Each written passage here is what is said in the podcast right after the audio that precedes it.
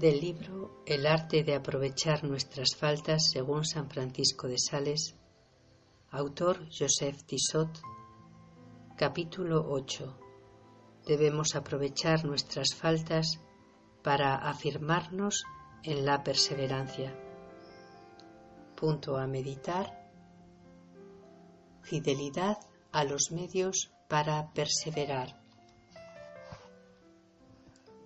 De este primer provecho que saquemos de nuestras faltas resultará naturalmente otro segundo, la fidelidad a los medios para perseverar. Cada una de nuestras caídas será como un predicador irresistible de la necesidad de la gracia y del deber de atraerla por medio de la oración y de la frecuente recepción de los sacramentos.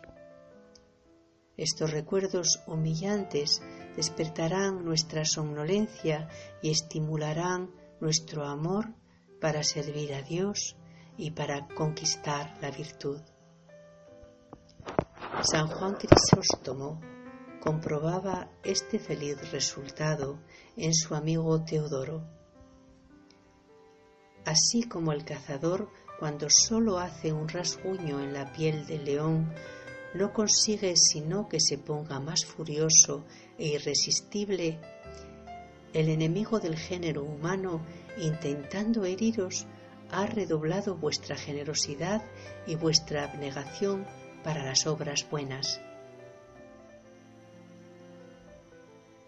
San Epifanio expresa la misma idea con un apólogo cuando el ciervo conoce que va siendo viejo, busca entre las rocas un nido de serpientes y metiendo en él el hocico, se traga uno de los reptiles.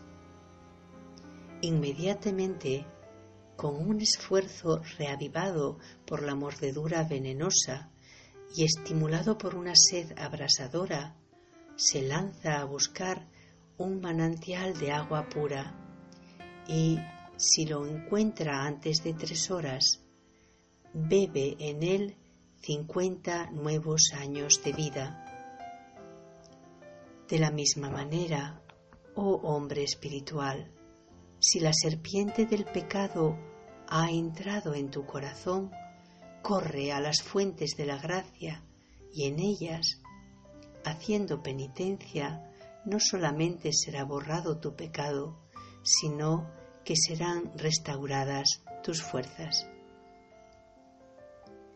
El niño que cae por haberse separado un poco de su madre y haber querido andar solo, vuelve a ella con más amor para que le cure del daño que se ha causado y aprende con su caída a no separarse ya más, la experiencia de su debilidad y de la bondad con que su madre le recibe le inspiran mayor apego a ella.